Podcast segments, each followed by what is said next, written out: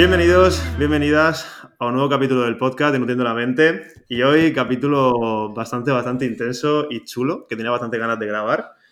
Además, seguramente tenga al, cardiólogo más famoso ahora mismo a nivel mediático de España, por redes sociales, que todo el mundo lo conoce, que también es de Murcia, porque importante, aparte de eso, yo creo que es más importante que eres murciano del año. Sí, y bueno, él no, es otro que el doctor Avellán, que muchísimas gracias por estar aquí, tío. Nada, muchísimas gracias a ti, mi José Miguel, por, por la invitación. Para mí es un placer. Eh, siempre pregunto a todas las personas que se han pasado por aquí, más o menos famosas, la primera pregunta que hago siempre suele ser, ¿de dónde sale eh, esta persona? ¿De dónde sale José, no? Que yo creo que mucha gente te conoce también por el tema Masterchef, tengo mm. entendido pero a nivel mediático, como el boom, por así decirlo, de, dónde sales o cómo empezaste tú a nivel de, medicina, ¿no? Si siempre tenías claro que querías estudiar eso, si no. Pues a ver, yo en realidad pues salgo de un barrio de clase media de la ciudad de Murcia, eh, de una familia donde, bueno, pues los padres son trabajadores eh, bien, mi padre es médico, mi madre también, pero mi madre empezó a trabajar cuando yo ya tenía posiblemente 20, 20 y pico años, o sea que hasta entonces éramos hijos de una familia con un padre trabajador y madre que se hacía pues cargo de todo lo demás, que era exagerado porque yo soy el mayor de cinco hermanos.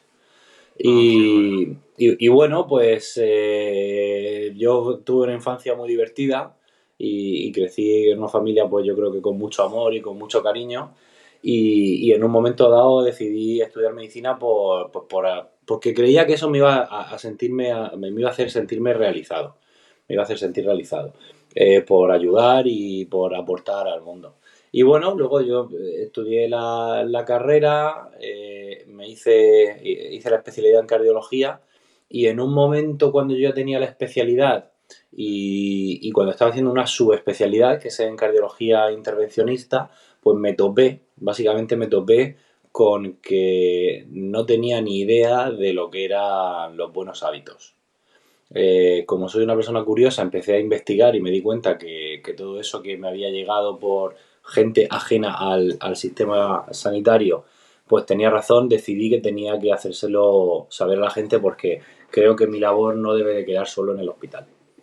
Y, y un poco por eso nace Doctor Avellán como, no sé si decir producto o personaje. Eh, ahora mismo... Eh, sale de ahí. Luego es verdad que eso me llevó a aparecer en televisión, también lo acepté yo.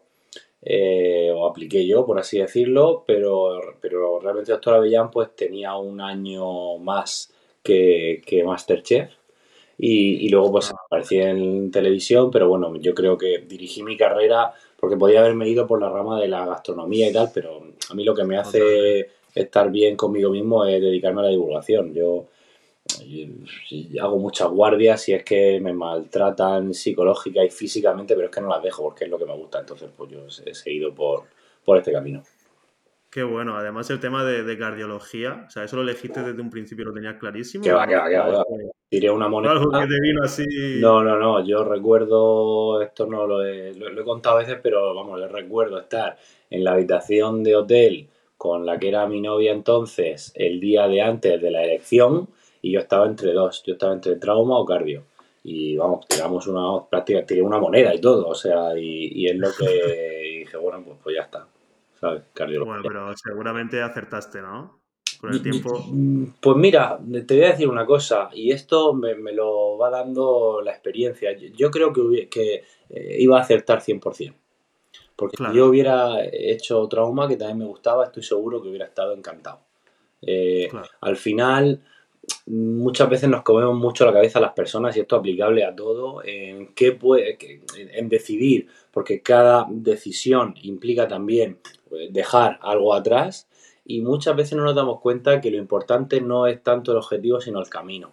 Y cuando tú haces algo que crees que te va a gustar, yo estaba entre dos eh, opciones, estoy seguro que cualquiera de ellas mm, me hubiera hecho feliz, porque las dos iban encaminadas a algo que me gustaba, que era ayudar a las personas pues de un modo u otro, pero todo, yo, creo que hubiera sido un traumatólogo. Eso, vaya. Eso, es muy, eso es muy importante, eh, lo que has dicho, el tema de, que al final el objetivo era el camino o el objetivo mm. que tú tenías de poder, poder ayudar. O sea, ya el fin, Seguro. me refiero, era ese, no, no ser una cosa u otra. Además, el tema de cardiología, tío, eh, muy interesante porque yo recuerdo cuando estaba en la carrera, bueno, y a día de hoy también, eh, que esto tenía pensado preguntártelo al final, pero te lo quiero preguntar al principio. El tema de las enfermedades en el mundo, o, mejor dicho, la tasa de mortalidad, la tasa de prevalencia incluso, han ido cambiando, me refiero a lo largo de los últimos 100 años, por ejemplo. Claro, decir, no tiene nada que ver. Eh, exactamente. Nos moríamos por enfermedades infecciosas y ahora eso es la, vamos, se nos murió mucho menos por ello. Exactamente. Ahora ya son más enfermedades crónicas, por ejemplo, a nivel cardiovascular, creo que es la número uno a nivel mundial. Sí. Eh, que más personas mueren. En ese sentido, eh, ¿tú cómo lo ves a nivel de cómo mejorar esto? ¿Cómo mejorar ese dato a nivel de que no haya tantas personas que lo puedan sufrir? O incluso si crees, que esto pregunta va a ser fuerte ya de primera, si, como si crees que el sistema sanitario en general pues, podría cambiar un poco en, mm. función de que ahora ya las, enfermedades son más crónicas que, mm. o bueno, prevalecen más. Mm. Sí, yo apoyo la idea de que el sistema sanitario debe de mejorar siempre. El sistema sanitario ahora mismo está enfocado a, la causística eh, que tenemos de, enfermedades y sobre todo está pro su crecimiento y desarrollo e implementación, me refiero del sistema hacia el paciente, pues claro, está eh, respaldado por sobre todo empresas que pueden eh, aportar algo en este, en este campo, que son las farmacéuticas, que lo hacen muy bien y son muy necesarias. Pero hay otras cosas que no dependen tanto de las empresas farmacéuticas, que básicamente tienen que ver con nuestro estilo de vida, que pueden evitar mucho que aparezcan pues la mayoría de enfermedades que nos matan hoy en día, que son la enfermedad de corazón cardiovascular, más cardiovascular que de corazón, aunque la principal es la de corazón, pero si las englobamos como todas, como toda la cardiovascular es mucho más, y el cáncer, ¿no? Y, y todo esto, nuestro estilo de vida tiene mucho que decir en ello. Esto digamos que, aunque debería de ser una parte principal del sistema sanitario, por tal y como está montado, respaldado y, bueno, la, y económicamente por la renta que se le puede sacar entre empresas y sistema, bueno, pues queda lejos del mismo, muchas veces no se le da el protagonismo que requiere. Entonces yo creo que, que, deberíamos de ser, que para eso ese es mi, mi objetivo fundamental en redes sociales es ser conscientes de todo esto para que cada uno, y que no tenga que depender de ningún sistema ni de otra persona, para que cada uno sepamos qué debemos de hacer para tener una vida lo más saludable posible.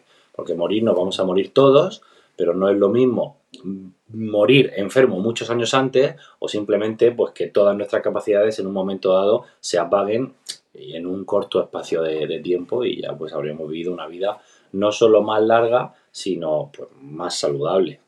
Totalmente, totalmente. Además, el tema del estilo de vida, que es súper importante, como tú bien dices.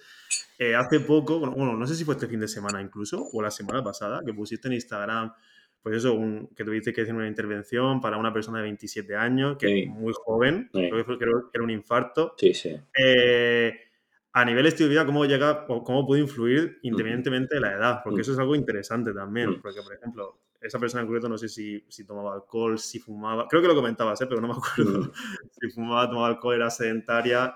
¿Cuál de estas o de estos factores crees que influye más negativamente para, para el corazón o a nivel cardiovascular? Hmm. Con, esa, con esa publicación está ocurriendo algo muy gracioso y, te lo voy a contar aquí y, y quizá pues lo podemos luego poner en Instagram y tal, y es que es una publicación que está, ha funcionado muy bien y tiene cientos de comentarios de gente achacando al COVID y a las vacunas del por qué eh, esa persona se ha infartado, ¿no? Lo que, lo que no sabe la gente, porque no lo he dicho, porque creo que no es necesario, yo en redes sociales al final aprendes que tienes que dar mensajes claros y concisos. Porque si no, te lías. O sea, si, si, si tú empiezas a, Si quieres contarlo todo demasiado bien y demasiado en detalle, no te veo. Tiene que ser un mensaje claro. Pues lo que pasó es que estaba yo de guardia, creo que fue el martes o, la semana pasada, no lo sé. Sí, fue la semana pasada y me viene un tipo que con un infarto con 35 años. Obesidad, sedentarismo, eh, fumador, consumidor de tóxicos, en fin, la, vida perfecta para comprar papeleta. Una, una, una de 9, 35 años, digo, qué joven, tío. Claro, yo voy corriendo al hospital, tal, y entonces llego un poquito antes que el paciente al hospital, porque él estaba viniendo de un sitio donde le, le estaba trayendo la ambulancia, me meto en la historia, y cuál es mi sorpresa, que es su segundo infarto, que ya tuvo uno con 27. Es decir, en, 2000, en 2017 tenía, ya tuvo un infarto, cosas que con 27 años se ve muy poco, pero bueno, siempre, digamos, en, los últimos, en las últimas décadas se han visto. Y entonces pensé, joder, ya tienes que estar mal para después de haber visto tu vida peligrar con 27 años, estar igual de mal y con 35 tener el segundo. Entonces yo iba a poner el infarto de 35 eh, el del otro día, pero dije, creo que es más significativo o representativo para la población decir, has tenido tu primer infarto con 27 que el segundo con 35, porque además das detalles que no. Entonces yo dice, ha venido un chico con un infarto de 27 años, en realidad vino en 2017. Y todos los, y todos los comentarios son, eso es la vacuna, eso es tal. Y yo en alguno he dicho, en realidad no son las vacunas. ¿Cómo puedes estar tan seguro? Eres un médico comprado. Digo, bueno, nada, da igual lo que digas, da igual lo que digas. Allá vosotros. Yo creo que, que la, la, idea de la publicación es que, es servir de conciencia como todo lo que hago. No, no, no, no, es mentira. O sea, es verdad que no he dicho en 2017 vino un chico, pero creo que informa de lo importante que son los hábitos y es lo que hablo. Pero bueno, la gente se centra en. Pero bueno, em, el, el, caso, me preguntabas cuál es el factor que más eh, afecta. ¿Qué más te puede perjudicar? Sí, claramente lo, tenemos claro. O sea, hay muchísimos, ¿no? Eh, pegarse un tiro es el que más perjudica a la salud. Eh, pero si tú me preguntas por.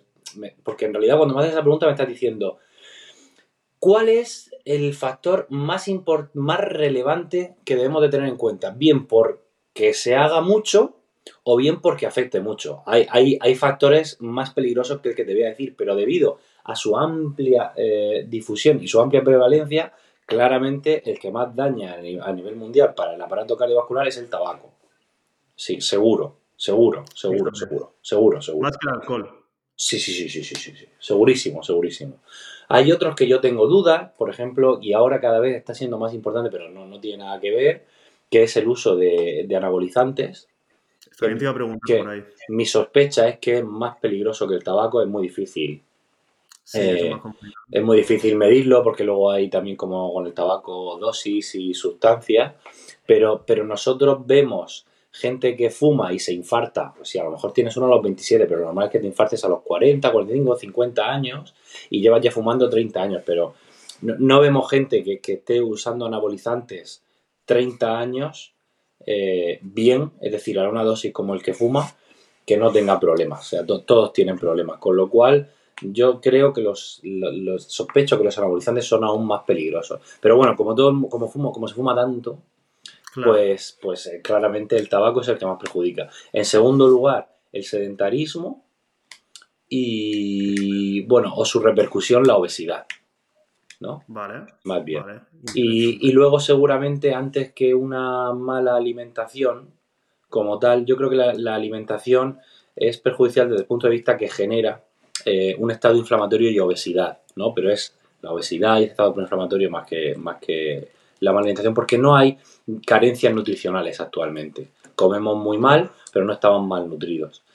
Y, seguramente luego pues te diría eh, otros tóxicos y luego el estrés crónico. Pues sí, más o menos lo, ordenaría yo. Fíjate que es, interesante eh, porque yo pensaba que el alcohol era de, de, los primeros, por así decirlo, pero mm. es muy curioso porque mucha gente asocia el tema del tabaco fumar más a nivel pulmón, por ejemplo, hablando así eh, rápido. Sí. Pero es muy interesante. Y también lo que has comentado, porque eso también te lo iba a preguntar, el tema de que sedentarismo o incluso obesidad a nivel fisiológico, ¿no? El efecto que puede tener. Hace poco te escuché en un podcast, eh, o creo que lo subiste en toda tu cuenta, que me parece muy acertado lo que dijiste. Es decir, ya no, no deberemos recomendar eh, que una persona esté delgada, por así decirlo, no delgada, sino que no tenga obesidad, sino que esté fuerte. Efectivamente. que entrene fuerza. Y yo soy nutricionista, ¿eh? Y yo, por ejemplo, yo amo mi, mi, mi, profesión y me encanta, pero yo soy el primero que cuando me preguntan incluso lo de, oye, ¿para ti qué es más importante, no? ¿Qué porcentaje das el entrenamiento a la nutrición? ¿80% entreno, 20% nutrición?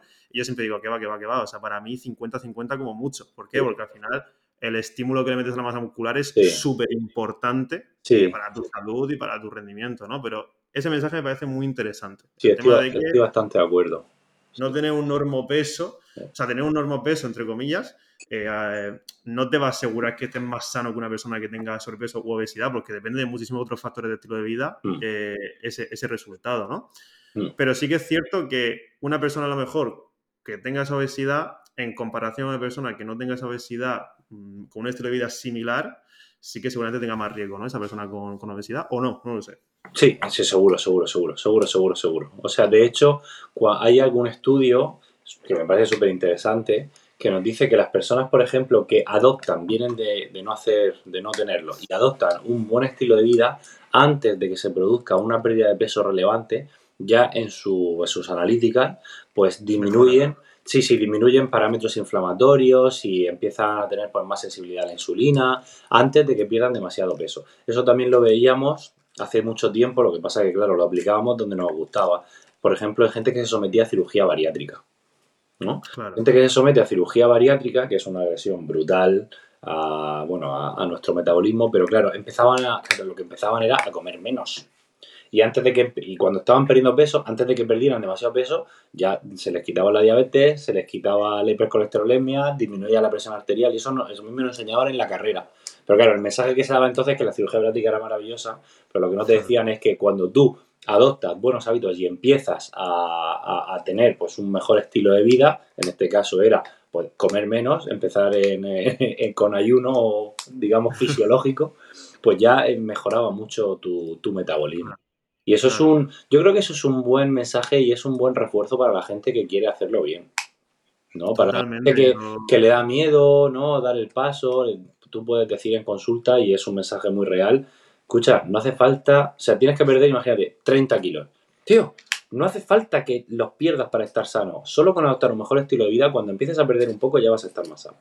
Exactamente. Yo, yo lanzo mucho ese mensaje con la gente que llevo, que, que realmente suelen ser personas que, que hacen deporte, pero yo siempre digo lo mismo, mira, el peso es lo que menos me importa. Y lo digo de verdad, pero no por nada, sino porque al final, si tú ya cambias tu estilo de vida, cambias tu alimentación y empiezas o mejoras el deporte que haces, o sea, ya por dentro tu cuerpo te lo va a agradecer una barbaridad. Y luego ya el resultado, pues será el peso, ¿no? Es decir, el resultado de todo lo que estás haciendo va a ser eso, pero no es el fin, entre comillas, ¿no? Eso es muy interesante porque a, a mí hace poco me preguntaron también en un podcast el tema de qué pensaba yo, pues a nivel de, como nutricionista, el tema de, de, de la obesidad o, o el tema de body positive que hay ahora por redes sociales. Sí. Eh, ya que es un tema pues, pues, candente en el sentido de que, como has dicho antes, que hay que tener cuidado de cómo se lanza el mensaje para que no se malentienda.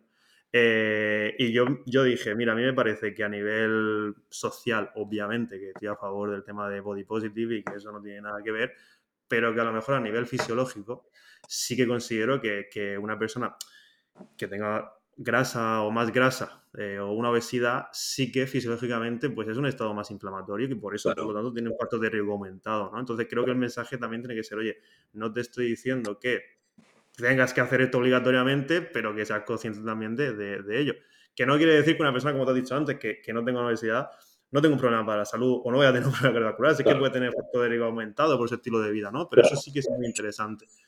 Eh, además, Totalmente, hablando del tema, dime, dime, Totalmente de acuerdo.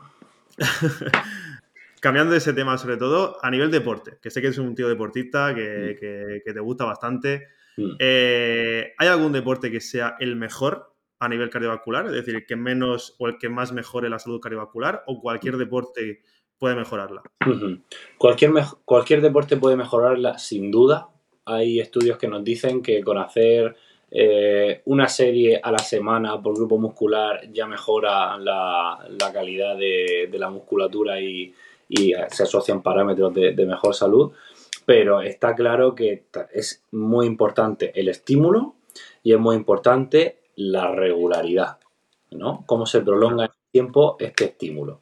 Entonces, yo siempre digo que el mejor ejercicio eh, o deporte, si lo quieres hacer, es el que te gusta, porque es el que te va a hacer que vuelvas. Eso, sin duda. O sea, ya sea pádel o ya sea eh, el golf, que asocia caminatas, el golf sin buggy, o, o yo qué sé, lo, lo que sea eh, que, que te guste, va a ser lo mejor. Ahora, desde el punto de vista de la salud cardiovascular, pues sí que tenemos bastante claro que el tipo de ejercicio que más ha demostrado venirle bien es el ejercicio aeróbico, prolongado en, Vale. vamos, regular.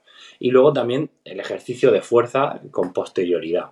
Pero una cosa no quita la otra, que durante un tiempo se ha puesto muy de moda el ejercicio de fuerza y parecía que, solo había que hacer pesas, ¿no? Pero no, hay que hacer ejercicio aeróbico. Entonces, una un deporte que sea una modalidad que combine los dos y que la parte aeróbica sea por lo menos de moderada intensidad, pues es lo más saludable. Es lo más saludable.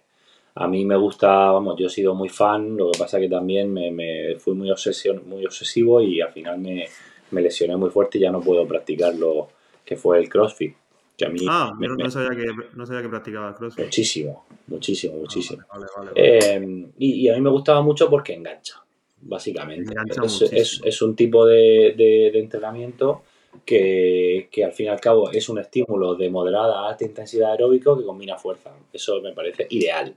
Claro, eso, eso por ejemplo te iba a preguntar justo por esa hora, eh, porque yo también hago CrossFit, como, como sabes, y el tema de la intensidad, porque yo desde que soy pequeño, los mensajes que me han llegado, ahora ya no tanto, ¿no? Pero sí que desde que yo era pequeño recuerdo mucho de él, oye, cuidado con ejercicios de alta intensidad, que no son muy buenos, eh, o para personas de cierta edad, esto alejarlo, ¿no? Porque para el corazón es, demasiado fuerte. ¿Eso hasta qué punto es verdad? O sí que es verdad que hay una edad en la cual, oye, mira, si tienes 60 años y no has hecho ejercicio en tu vida, obviamente no te metes una alta intensidad para ti. O da igual. O si está regulado bien para esa persona, también puede tener un beneficio. Si está regulado, tiene beneficio. El ejercicio de alta intensidad siempre será mejor que quedarse en el sofá y sabemos que es tan eh, beneficioso como el de moderada intensidad. Tiene como grandísima ventaja, a mí me parece la principal a destacar, que requiere menos tiempo para lograr las adaptaciones que implica el de moderada intensidad. Pero es verdad que el de moderada intensidad con mayor tiempo de estímulo puede alcanzar prácticamente las mismas adaptaciones. Es verdad que en algunos estudios nos sale que por supuesto el de alta intensidad llega un poquito más, pero es suficiente como para estar eh, con una salud óptima. Em, lo difícil es para la gente, desde mi punto de vista, pues llegar con un ejercicio de moderada intensidad eh, con la vida que llevamos hoy en día, bueno, pues a lograr esas capacidades o adaptaciones que sí que tiene el ejercicio de más intensidad. Y luego también hay que destacar que el ejercicio es un supone un riesgo cardiovascular en el momento de llevarlo a cabo. Lo que pasa es que ese aumento de riesgo cardiovascular, si solemos hacer ejercicio regular, es despreciable, por así decirlo con la ventaja de que nos disminuye el riesgo de tener un infarto cuando no estamos haciendo deporte. Eso es un... Eh, eh, el ejercicio de moderada intensidad supone menos riesgo que el de alta intensidad, aunque, como te he dicho, pues es algo despreciable. Pero si yo soy una persona con factor cardiovascular o he tenido ya un evento cardiovascular, pues es verdad y es un mensaje cierto, eso no es un mito, que yo prefiero decirle a una persona que haga moderada intensidad si puede. Dicho esto, yo he tenido un centro de rehabilitación cardíaca donde hacíamos alta intensidad con infartados, es algo seguro y lo bueno que tenía es que, pues que con que los pacientes entrenaran dos veces con nosotros, otra o dos veces más en su casa, es que estaban haciendo pues lo mejor que habían hecho nunca por su vida después de haber tenido un infarto, ¿no? Claro, es que eso es muy interesante, ¿no? Porque eh, lo, lo, que has de comentar, el tema de que eso es más interesante hacerlo de alta intensidad o, moderada intensidad, ¿no? A nivel de beneficio, pero claro, justo lo que has dicho también, ¿no? Pero que no sea un día concreto, ¿no? La típica persona que llega de verano o después de Navidades y no ha hecho ejercicio nunca y se mete a 50 clases distintas, se mete una caña que, flipas y claro, ahí es cuando seguramente hay un problema, ¿no? Porque te estás metiendo a tu cuerpo una intensidad que no está acostumbrado. Entonces, está, no es el eh, está, está determinado. En estudios grandes nos dicen que si tú no haces ejercicio y un día haces ejercicio de intensidad, ese aumento del riesgo, ese, aumento, ese ejercicio de intensidad, ese día concreto, aumenta el riesgo de, sufrir un infarto unas 100 veces. Dios. Bueno, unas 100 veces, pero sobre un 001 basal que puedes tener en ese momento es una mierda. ¿eh? pero bueno, pero, pero aumenta 100 veces. Si tú haces ejercicio 3-5 días a la semana, el aumento del riesgo es solo unas 10 veces, más o menos. Y si haces ejercicio 5 días a la semana, solo aumenta un doble el riesgo de sufrir un infarto durante la alta intensidad. Fíjate. No tiene nada que ver. Más o, menos. Totalmente rentable. Además, también has dicho, mira, hablando de deporte, tenía una pregunta que siempre me lo he preguntado, eh, que es el tema de las muertes súbitas muchas veces, o no, las paradas cardíacas que pasan deportistas, ¿no? Porque muchas veces se, asocia a, pues eso, deportista, una persona pues, que se cuida, que hace deporte, como tú dices, que, está acostumbrada a hacer deporte. Pero de repente, pues oye, o sufre un infarto, durante un partido de fútbol suele ser lo, más, lo que más se ve, ¿no? Lo más mediático. ¿Eso tiene una explicación o realmente siempre como un porcentaje que, no se sabe? ¿Cuándo va a pasar? claro que tiene una explicación. De hecho, se hacen autopsias y, lo sabemos. Y entonces, pues, hay muchísimas, muchísimas causas, pero lo más frecuente, lo más frecuente por debajo de 35 años, eh, la enfermedad subyacente más frecuente que supone la muerte de la persona, sobre todo en la realización de ejercicio físico, son una cosa que se llama miocardiopatías, que son enfermedades del corazón de base genética, ¿no? que puede ser heredable o no, pero de base eh, genética. La más frecuente a nivel global es la miocardiopatía hipertrófica, que eso puede suponer un, riesgo durante un ejercicio muy intenso de, sufrir una arritmia y, la muerte. Y, luego la más frecuente, precisamente en deportistas que, sufren un síncope y una parada cuando hacen ejercicio, es una que se llama displasia arritmogénica de ventrículo derecho. ¿Vale? Que es, bueno, pues una enfermedad eso de, base genética, eh, heredable, que, que, lo que pasa es que una parte del corazón digamos que pierde la capacidad de unión entre sus células musculares y se transforma, empieza a generar, a degenerar y a, crear grasa y eso pues crea circuitos que, son arritmogénicos, ¿no? Y eso, eso es lo más frecuente. ¿Eso es detectable? Sí. sí, se puede, conocer de antes y... En algunas ocasiones y por eso pues los los vamos, las revisiones y, los screening de, cardiopatía en deportistas de élite. ¿Debería todo deportista hacerse eh, una prueba? Pues no tiene por qué, pero vamos, una prueba básica como un electrocardiograma basal y una ocultación, claro que sí. Claro, es que por ejemplo el caso de me acabo de acordar, el Kun Agüero que se retiró justamente por algo, no sé por qué fue exactamente, pero sería algo similar, imagino. Pero yo creo que él no tiene una displasia, ¿eh? Él no tiene una ah, displasia. Él tenía otra cosa, pero no, no recuerdo exactamente qué era lo del Kun Agüero. Eh, no lo recuerdo exactamente, no te puedo decir. Pero lo, leí. Yo, yo, me acordé en su día cuando le pasó a Casillas, ¿no? En el aeropuerto, que le dio un infarto. Sí, Hablo este de fútbol, un infarto. Sí, pero este tuvo un infarto. Y yo recuerdo, Justo, yo recuerdo que dijeron, no, es que también el clima puede afectar a... ¿Esto es cierto? O, me refiero, puede afectar, pero ¿qué, peso tiene eso en que te pueda dar tengo, tengo, que decirte que no sé lo que pasó en el caso de Casillas y creo que fuese el clima. Vale, vale, me parece bien. Me parece buena respuesta. Eh, ya te digo, pero es que es muy interesante, ¿no? Porque todo lo que me comenta a nivel del deporte, cómo puede influir también incluso los anabolizantes que has comentado antes, que esa pregunta te la iba a hacer, ¿no? Mucha gente que dentro del deporte o, eh, bueno, o, incluso que no sea deportista de élite me refiero, sobre todo en temas gimnasio, pues suele ser más habitual, como es obvio, aunque bueno, en cualquier disciplina prácticamente. Eh, muchas veces se abusa de ello, el tema muchas veces también los médicos comentáis, oye, no os automediquéis, mucha gente casi que se automedica con el tema de anabolizantes. Pero claro, eh, es como te he dicho antes, ¿no? Muchas veces como no, no, te pasa nada o a alguien que tú conoces no le pasa nada, pues parece que no hay riesgo, ¿no? De no, yo, yo sé cómo hacerlo, me controlo y tal. Pero realmente sí que tiene un riesgo muy alto, ¿verdad? Sí, vamos. Eh, de hecho, es el deporte con menor esperanza de vida. Yo creo que es el, único deporte que existe, si se puede llamar deporte, ¿no? Disciplina deportiva, en la cual los, competidores viven menos que la población general. Todos los demás viven más. Pues hombre, por algo será. Es verdad que también, pero una muerte muy prematura te desequilibra la estadística de, esperanza de vida. Pues sí, muere gente con 24, 25 años. Estábamos hace poco, ha fallecido eh, Alfredo, el, el ah, importante que había, hablaba mucho de, esteroides, que, en paz descanse. Y claro, pues te, pasa con, con 30, 20 y pico años cuando tú haces la estadística de, de esperanza de vida media eh, te la baja mucho, pero aún así es evidente que es el deporte donde más gente joven muere. Pues hombre, no hace falta lo más. sí que es que es verdad también que muchas veces las personas solemos, bueno, suelen querer, solemos querer resultados rápidos, ¿vale? Básicamente. exactamente. Asociado a eso, me refiero. Cualquier cosa, en deporte, ¿no? Pues oye, o en gimnasio. Para encontrar un físico mejor, una estética mejor. Oye, pues uso anabolizantes o sustancias, pues es muy tentador, entre comillas. Mm. Eh, también con la pérdida de peso pasa mucho, ¿no? Eh, con hace poco, bueno, y sigue siendo un poco de moda el tema de, mm, de usar Ozempic o, bueno, tratamientos que son para personas diabéticas, usarlo también en personas que no tienen ningún problema para pérdida de peso, ¿no? Que luego también hay muchos problemas. Eso para la gente que nos ve, eh, porque seguramente mucha gente que nos escuche lo, o conoce a alguien que lo ha hecho, o incluso se lo han dicho o se lo ha planteado, eh, pues eso, si puedes darle un mensaje a nivel de, pues mira, no hagáis esto o intentad hacerlo de otra forma, que creo que ha quedado bastante claro, ¿eh? pero es que justamente llevo un tiempo escuchándolo bastante eh, cerca de mí.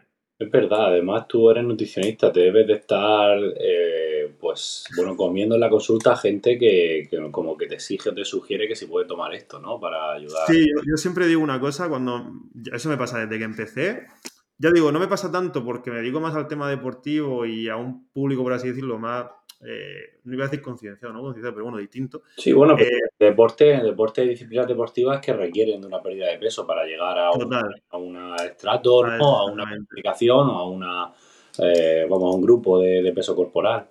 A eso voy. Y sí que muchas veces me dicen, oye, ¿hay algo que pueda usar, algún, algún suplemento, algún complemento que me ayude a perder más peso rápido, más grasa? O Y yo siempre digo lo mismo, mira, en cuanto a pérdida de peso, yo siempre digo, mira, si existiese algo que, que funcionase bien y que no te fuese a generar ningún prejuicio, o sea, no te crees que lo usaría, me refiero, lo usaría el primero, si me vendría bien, diría, pues mira, lo uso y, mejor para mí y para ti, ¿no? Pero desgraciadamente, pues, pues no lo hay, ¿no?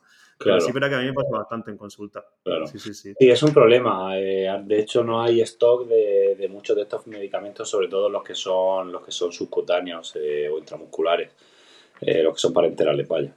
Em, a ver, son, medicamentos que tienen su función y su uso clínico. Nosotros los damos mucho en pacientes con enfermedad cardiovascular, independientemente de que sean diabéticos o no.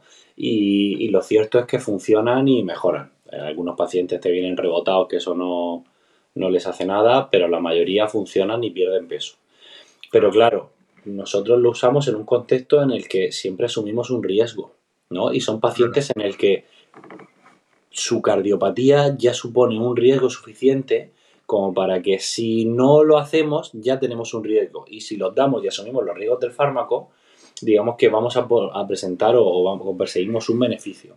Desde el punto de vista de que tú no tienes ningún riesgo, porque lo único que tienes es que perder peso, pero aún estás saludable, estás sano, someterte a un riesgo es algo innecesario. Y son riesgos que a veces pueden ser muy graves muy potente. Son medicamentos que al fin y al cabo pues cambian eh, ligeramente el metabolismo, son medicamentos que eh, influyen sobre ejes hormonales de la saciedad e incluso de cómo se eliminan las sustancias en los riñones y tienen pues, riesgo de hacer eh, bueno, algunas cosas o algunas patologías. Y cuando tú no tienes ningún problema, si presentas un efecto secundario importante, te puedes arrepentir el resto de tu vida. Entonces yo creo que tienen un nicho eh, donde sí que han demostrado o sí que puede merecer la pena el asumir el riesgo, pero cuando tú no tienes nada, es que no es tan difícil perder peso.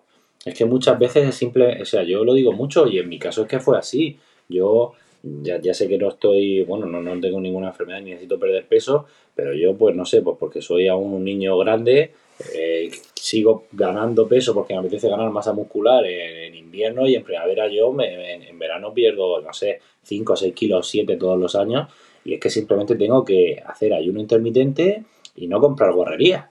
Es que es muy fácil. Si tú haces ejercicio y, no compras mm, comida insana y solo comes alimentos, es que es sencillísimo. sí, en gran parte, eh, eh, realmente en, muchas personas sí que funciona exactamente. El tema de cambiar hábitos o mejorar el estilo de vida ya suele ser un choque grande. Lo que has comentado antes, sí que es verdad que yo cuando más cambio veo muchas veces, eh, aparte del cambio de alimentación, y aparte yo siempre digo lo mismo, mira, si, si ya cambiando tus hábitos alimenticios, es decir, voy a poner un ejemplo, si ya tienes unos hábitos malos, cambiándolo a unos normales, tirando a bueno, que no tiene que ser perfecto. Más, yo siempre, le digo a la gente que yo llevo, digo, mira, no tienes que hacer esto al 100%.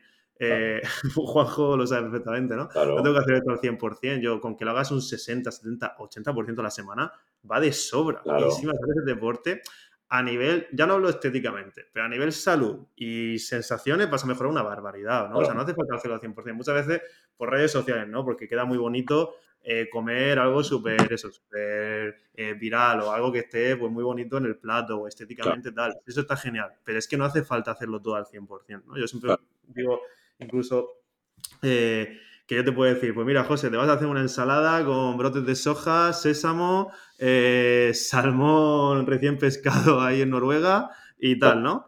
Y tú dices, hostia, este tío controla, este tío sabe, porque me ha puesto, y además te me ha dicho que luego quinoa. Hostia, este no, sé ni, no, sé ni, cómo se cocina la quinoa, pero tiene que estar de puta madre. Eh, pero si te digo, bueno, José, o eso, o te haces una lechuga, tomate y atún. Este tío no tiene ni puta idea, no, no, eso no puede ser. Pues sí, tío, puede ser muy fácil. O sea, en ese aspecto sí que es verdad que, la nutrición es mucho más sencilla de lo que parece. Pero es verdad que mucha gente va inconscientemente o no a, oye, me han dicho que esto funciona, asumo el riesgo, pero que muchas veces no saben en qué riesgo está asumiendo. Eh, lo hago para un objetivo meramente estético y yo pienso, tío, ¿qué te, ¿qué te, merece la pena? Mejorar, o sea, tardar tres meses más o seis meses más y estar toda tu vida. Que, claro, que, es para toda la vida, que cuando consigues hábitos, que la gente no es perder peso y ya está, es que simplemente empezar a comer bien. Y eso es para toda la vida. A mí esto me cambió para toda la vida. Yo cuando me topé con esto, que no hace tanto, que hace cinco o seis años, yo aprendí a comer bien y es que no lo he cambiado. Y, la, y la, gente que, que, pues eso, que, que no come bien o, que no hace ejercicio, pues a lo mejor viene a mi casa, abre el frigorífico y dice, no tienes de nada. Pues tío, yo sigo teniendo mis, mis arranques o mis ganas de ir al frigorífico porque tengo hambre y en lugar de comerme, yo qué sé, un Kit o, o, algo así, es que yo tengo garbazos tostados y, y pasas y chocolate 99, que es que me encanta. Pero claro, eso que antes no se me pasa por la cabeza, decía, este tío está pirado. Pero es, que, pero es que te juro que es mi snack. Y es que me pongo frutos secos, yo te digo tostado, unas pasas o unas semillas de, calabaza y chocolate, es una especie de muesli que me hago ahí en un momento. está buenísimo. Es que es mi. O, o el yogur griego natural, natural, natural, sin nada, que la primera vez que lo probé me daba asco y tenía que ponerle sacarina. Y ahora es mi dulce. Es mi dulce, pero que es mi dulce que, que me gusta.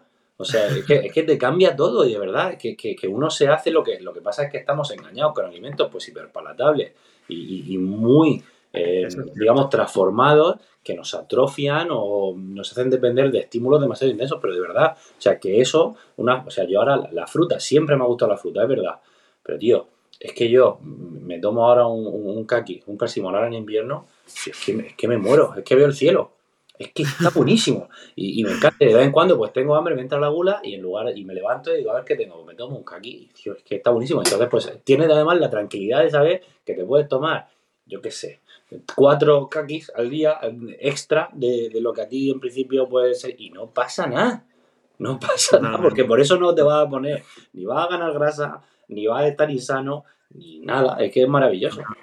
Totalmente. Encima de lo que has dicho, porque muchas veces se suele pensar, eh, cada vez menos yo creo, ¿eh? pero igualmente no. O sea, te digo que la mayoría lo piensa eh, y, no, y, no, lo culpo, es normal también. Se suele asociar o ir al nutricionista o comer sano con aburrido y soso. ¿no? Entre comillas, ¿no? A nivel de sabor y de hacerlo, ¿no? En plan, joder, una dieta, voy a pasar hambre, qué aburrido es esto, no merece la pena, voy a estar sufriendo. Y yo siempre digo a la gente, eh, la comida no está para sufrir, está para disfrutarla, o sea, comer de todo. Hay que saber cómo comer, hay que aprender, pero no significa como exactamente lo que tú dices, ¿no? Que, que alguien te vea o lo escuche, hostia, este tío, eh, garbanzos tostados, está loco. Qué, asco, ¿no? sí, sí, exactamente. Que, yo era igual, que yo era igual, que, yo tenía pues mis yogures de toda la vida azucarados de sabores, eh, mis pizzas por la noche, yo qué sé, una cerveza de vez en cuando. Yo es que comía pues como todo el mundo, ¿no? Y me levantaba por la tarde y decía, pues unas galletitas de estas que parece que son sanas, ¿no? Que parece que son sanas. Estaba engañado total. Pero eso ya pues no hay, no, simplemente tienes que no comprar y ya está, si es que no hay más. Y luego vas, pues yo, joder, ayer tuve una comida con, con mis amigos, ¿no? En, por ahí fuera. Pues no pasa nada si te tomas pues un poco de alcohol o yo qué sé, o hay lo que sea, ensaladillas, que no puede ser un talibán, tío. Eh, porque lo hagas una, dos, tres veces a la semana, pero claro, tienen que hacerlo eso una, dos o tres veces a la semana. Lo que no puede ser es como todo el mundo que lo que hace es pues un poco en cada comida, porque son alimentos, no, esto, esto, esto es que engorda, esto engorda, pero claro, un poquito en cada comida. Yo, yo digo mucho, digo, si, si, si, llenas tu vida de excepciones, pues, pues, no vas a tener una salud excepcional. Eso, eso es así. Claro. Esa es muy buena frase, exactamente. Pero es que es, es, muy importante, ¿eh? Porque no, yo pensaba que no, yo pensaba que tú de toda la vida te habías cuidado mucho. Yo, yo, con 13 años pesaba más de 100 kilos. Más de 100 kilos con 13 años. Sí, sí, sí, sí. En mi casa se come mal, en mi, en mi casa de, mis padres, pero porque no había educación de nutricional, nada, y, ahí se, come muy mal. Entonces, eh, claro, cuando tú vas a la cocina y, tienes, pues entre, es verdad que podría haber mucha fruta, verdura, tal, pero, pero tienes el, ahora no falta el bizcocho, el panetón, la magdalena, la galleta, tal, yo voy a comer a casa de mis padres y peco. Claro, si es que te llama, si es que te llama. Es, que, es, que, es, imposible porque están hechos para, para, crear adicción. Y eso es así, y eso es así. Entonces tenemos que, el mensaje principal es, tío, no compres, no compres y ya verás como poco a poco te vas a ir haciendo a, unos sabores que creías que no existían y es que te va a gustar, te juro, que yo disfruto lo mismo cuando hoy voy a casa de mis padres y me meto en la cocina eh, y, me tomo al final pues, un trozo de turrón de este de, navidades, que ya lo he hecho esta semana, me tomo poco, pero, pero digo, que bueno, la verdad es que digo, es que está bueno, ¿eh? madre mía. pero, pero yo aquí me levanto y me tomo mi fruto seco con pasas y chocolate 99, es la misma sensación. Solo que en casa de mis padres digo, este alimento es una puta mierda. En cambio, aquí digo, pues no pasa nada, ¿sabes? Pero, pero está igual de bueno. Está igual Totalmente. es como el truco, ¿no? Totalmente. Además, eso, eso es muy importante, ¿eh? el tema de, de, cómo se nos educa nutricionalmente, que sin ningún tipo de maldad, pero es verdad que también, pues, para eso también estamos nutricionistas ahora, eso va cambiando. Pero es lo que tú dices, que muchas veces que, que, luego te acostumbras a sabores nuevos, que hay cosas que te gustan más. Y muy importante, el tema de, si no es porque esté prohibido comerse cosas así, es el tema de, de gestionar bien tu alimentación en el sentido de, oye, te apetece, cómetelo porque te apetezca y porque lo disfrutas, ¿no? Pero no que te lo comas con ansiedad porque te lo prohíbes, porque lo ves algo súper malo, sino es decir, un, equilibrio que sea saludable a nivel de relación con la comida y, físicamente, ¿no? Pero eso es verdad que, que, yo lo veo bastante y todavía se ve mucho y, se seguirá viendo obviamente, pero cada vez pues, por redes sociales, por, mensajes tuyos, por mi mm. cuenta que obviamente no tengo nada en comparación con lo que tienes tú, pero también poco a poco, pero oye, si a alguien le llega ese mensaje, pues genial. Claro. Y luego además, eh, que ya estamos terminando, por cierto, pero te quería comentar un par de cosillas, ¿vale? Una mm. pregunta que un poco más de desarrollo si tú quieres y ya preguntas rápidas, ¿vale? Preguntas rápidas me refiero que van a ser de una, de una palabra de respuesta que me mola bastante hacerlo. Eh, volviendo un poco más a lo, a lo, Iba a decir técnico, que bueno, esto como es técnico, aunque he hablado bastante bien. Eh, ¿Qué opinas del Vapor? Porque Vapor, eh, voy, a, voy, a, un giro aquí en la conversación, porque lo pensé justo, bueno, lo pensado sinceramente 20 minutos antes de hacerte la entrevista, porque he dicho, hostia, esto es algo que desde hace dos años, o sea, igual se ha quintuplicado el, uso de vapor, pero, una barbaridad. Pero una barbaridad. gente que no fumaba, ¿eh? O sea, gente que no ha fumado nunca en su vida, vapor ahora está enganchada. Gente que fumaba, pues también. Y claro, mucha gente decía, no, es que para fumarme un cigarro me fumo un vapor, ¿no? Que es más sano que al final es humo. Sí. ¿Esto es verdad o no? realmente tiene un, peligro? Creemos que es más saludable. Creemos que es más saludable, es muy difícil. Creemos que es menos perjudicial. exactamente. creemos que es menos perjudicial. Em, cuando, cuando eh, tú eh, mides la cantidad de tóxicos que salen de una inhalación de un cigarrillo y lo comparas con una inhalación de un vapor, son menores, pero mucho menores con los del vapor. Ahora bien, esto no significa que no haya tóxicos. Hay metales pesados, eh, aldehídos, hay nicotina en, la mayoría de ellos, hay saborizantes y, y todo eso son, son sustancias que estás inhalando, metiendo tus pulmones, irritando a tus eh, alveolos y tus bronquios y pasando a tu circulación. Es verdad que cuando comparamos la gente que fuma respecto a lo que fuma vapor, parece que hay menos enfermedad cardiovascular en la que fuma vapor. Pero cuando comparamos los usuarios de vapor con los no fumadores, o sea, con ni, usuarios de vapor, tienen más los, los usuarios de, vaporizadores. Ah, mira. Cuando nosotros, desde el punto de vista médico, nos tenemos que posicionar, creo que hay que ser fiel a la realidad, es decir, el vapor asocia, parece asociar una mala salud. No hay estudios importantes, porque el vapor también no tiene tanto tiempo. Y no puedes decir a una, una, persona, fumas vapor y en 10 años a ver si porque sería poco. Em, pero parece que todo apunta a que no es saludable, que no es saludable y tiene sentido.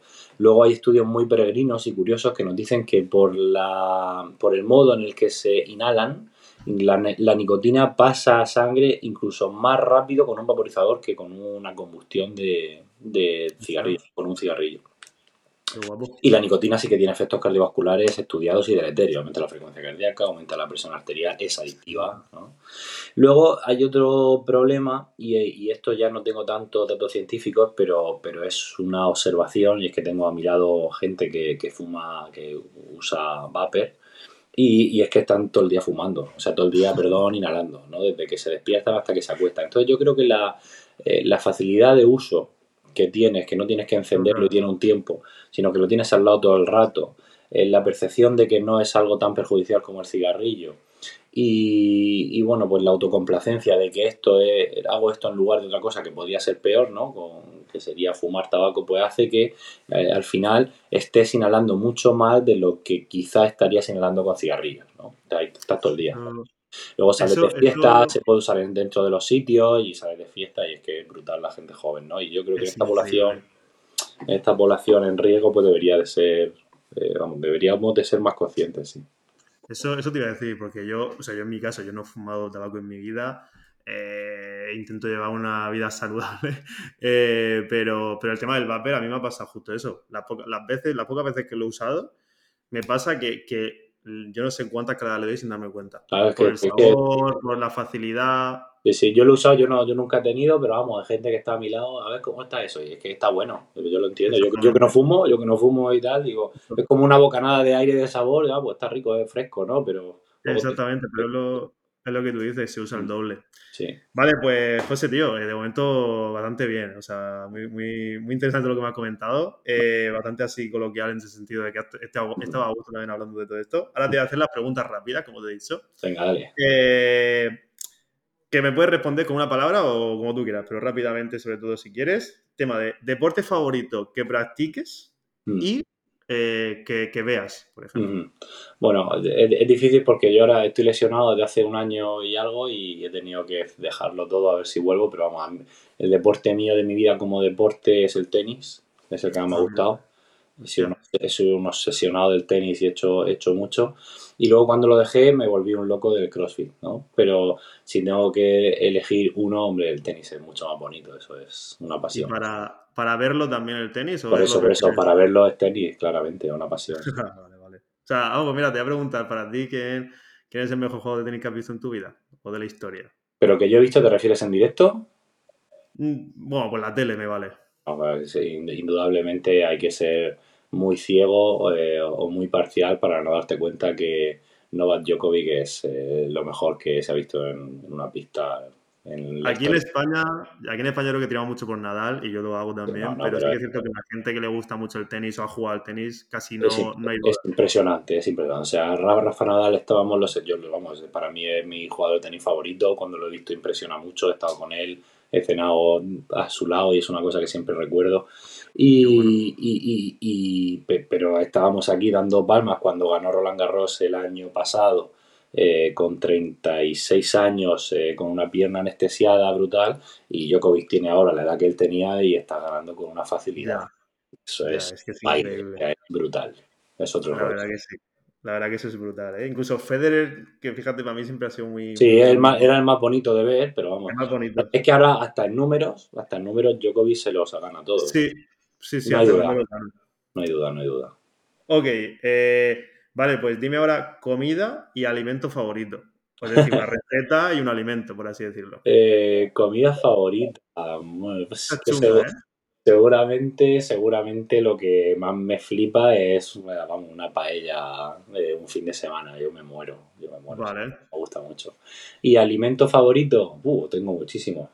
Pero bueno, alimento como tal, pues te diría algo que también me flipa eh, cuando lo hago. El salmón, por ejemplo, especiado Ah, sí. al horno, yo Qué me bueno. muero. Yo me muero, yo me muero. Qué bueno. Eh, ¿Tienes alguna manía? Muchas. Sí, sí, yo, yo soy muy, soy muy obsesivo en general con todo. Manías, pues todas. Yo, yo no soy una persona que soporta muy mal la, la incertidumbre. Yo me pongo a trabajar y, y no puedo dejar nada sin, sin hacer. Soy muy maniático también con la forma, no sé, manías, muchísimas. no sé, no sé cuál No, no no que no puedo, que no, que no puedo dejar eh, una cosa mal eh, si no si, si considero que está mal o tengo que solucionarla. Sí, sí. O sea, eres muy perfeccionista, ¿no? También Sí, para- sí, sí, sí, sí, sí. Ok. Vale, pues que te iba a preguntar también una virtud o un defecto.